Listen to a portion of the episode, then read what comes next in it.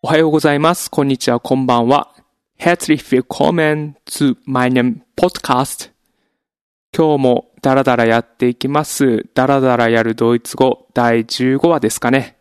本日もダラダラとケニーがやっていきます。よろしくお願いします。はい、ドイツ、昨日もお話ししたんですけど、大寒波が来ているようで、大変ですね。なんか軽くニュースで見たんですけど、今回のこの大寒波で工事が止まったりしちゃってて、ただでさえコロナで経済が苦しい中、その工事の遅延とかでまた経済にダメージが出るっていうネガティブなニュースがありました。はい、なかなか難しいですね。ということですごく外は寒かったですね、今日も。今夕方なんですけど。で今日外出るときに、あの、外を出る用事があってですね、手袋を忘れてしまいました。なかなか手袋なしで外を歩くとですね、手がかじかんできて痛くなってくるような気温でした。で、今日その手袋っていうことに関して、ちょっとまた思いついてたんですけど、その歩いてる時にですね、えっ、と、ドイツ語で手袋は、ハンシュエています。で、日本語で直訳すると、ハンド、まあ、手ですね。そこはいいんですよ。でも次が、シュエ。で、あの、靴ですね。手靴。手靴ってって思いませんか？日本語の手袋もまあなかなかだと思うんですけど、うん、せめて私は、ハンゾケンとかの方がいいと思うんですよね、絶対。手靴ってなんかすごく硬そうな気がするんですよね。ハンゾッケンだったら手の、えっと、靴下、手靴下。いいじゃないですか。まあ、その日本語ですと手袋なので、うん、直訳するとハンドタッシェンになるのかな。うん、わからないんですけど。まあ、歩いてて思ったんですけどね、そんなくだらないことを、そんな思ってます。うん、でも、多分ですけど、このハンシュエってなんで呼ばれてるかっていうのをよく考えたら、多分、昔のドイツの手袋ってめっちゃ硬かったんじゃないかなと思ってます。あの、靴ぐらいの感じで、全然、多分その技術が発達してなくて、多分皮を本当舐めしたまんま使ったような手袋で、本当物を掴むとかあんまりできないような、もう本当靴のような感じで、靴を作るついでに作ってた。だから、なんかそのまんまハンドシューエって呼ばれてるのかなとか思ってます。はい。まあどうなんですかね。はい。そんな適当なことばっかり言ってます。まあ今日はですね、はい。さっさと終わら、終わらせるってダメですね。はい。さっさと進めていこうということで、早速、えっ、と今日のフレーズ紹介します。今日のフレーズ、こちらです。Das hört sich gut an. Das hört sich gut an. はい。今日のフレーズ、こちらです。とこのフレーズ、意味はですね、えっと、あ、それいいね。まあ、英語で言った方が結構馴染みがある方だったら分かりやすいかなと思うんですけど、英語ですと、It sounds good ということですね。では、一個一個見てみましょう。まずは、das ですね。まあ、S とかでもいいのかもしれないんですけど、das を大体使ってると思います。っていうのも、このフレーズを使うときは大体もう対象のものがすでに、えっと、分かってますよね。これかっこいいよね。まあ、それ、これかっこいいよね。っていうのが分かってるので、その、それっていうのを指すために S じゃなくて das っていうのを多分使うのかなと思ってますね。まあ、これっていうことで das です。で、次の hurt ですけども、えっ、と、これはですね、まあちょっと文末の an のところまで言及しちゃうんですけど、anhören っていう、まあ listen to とかっていう意味の動詞なんですけど、これ分離動詞です。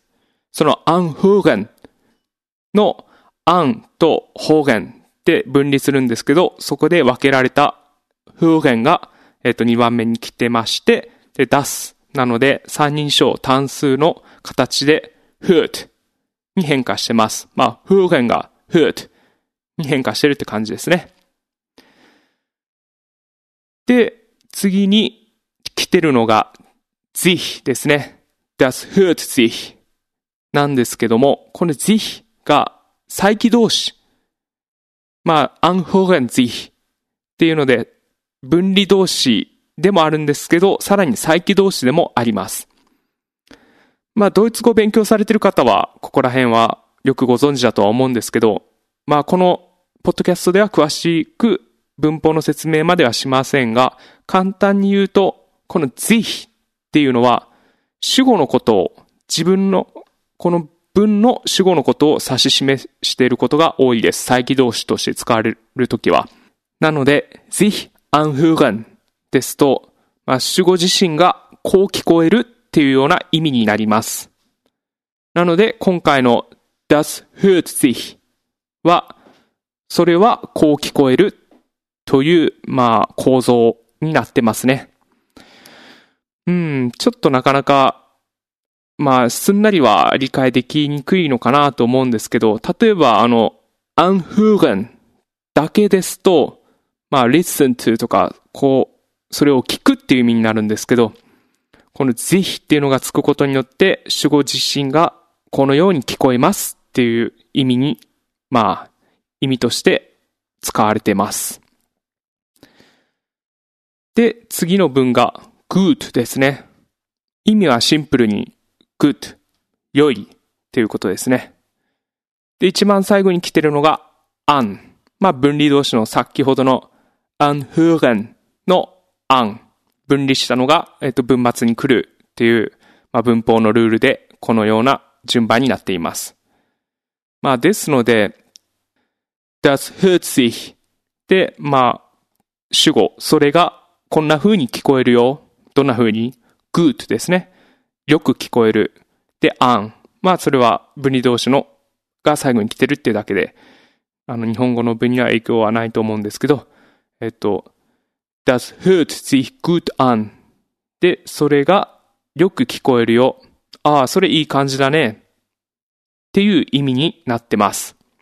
これが、えっと、今日の文の構成です。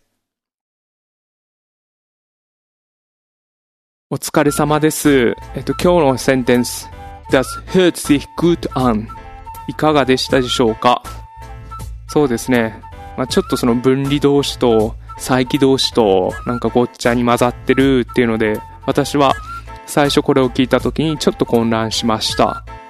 でもこういう短いセンテンスで一回覚えてしまえば、そうですね、これをひな形にして、後で別、まあ同じような、うん、状況、まあ同じような動詞が来ても、これを入れ替えて応用できるんじゃないかと思って今日紹介してます。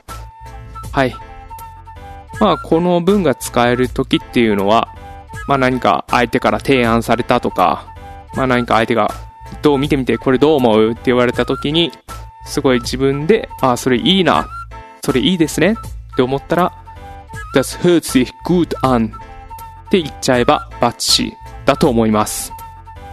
まあなんでこれをよく聞こえるっていうので、それいいねっていういう意味になるのかなっていうのは、うん、ちょっと、うん、日本語では、ああ、でも、それ響きがええわ、とかって言えますかね。うん、その響きいいね。まあ、言葉だけにしかこれは使えないですね。うん、まあ、それめっちゃよく聞こえるわ、とか、っていうことですかね。It sounds good. うん。Das hört sich gut an. はい。まあそんな感じで、まあ使ってるうちに、はい。体に染み込むんじゃないんでしょうか。私もまだまだ勉強中ですので、一緒に使っていきましょう。ではお疲れ様でした。えっ、ー、と、今日も録音夜ですので、おやすみなさいで締めさせていただきます。Gute Nacht. Bis zum nächsten Mal. Tschüss.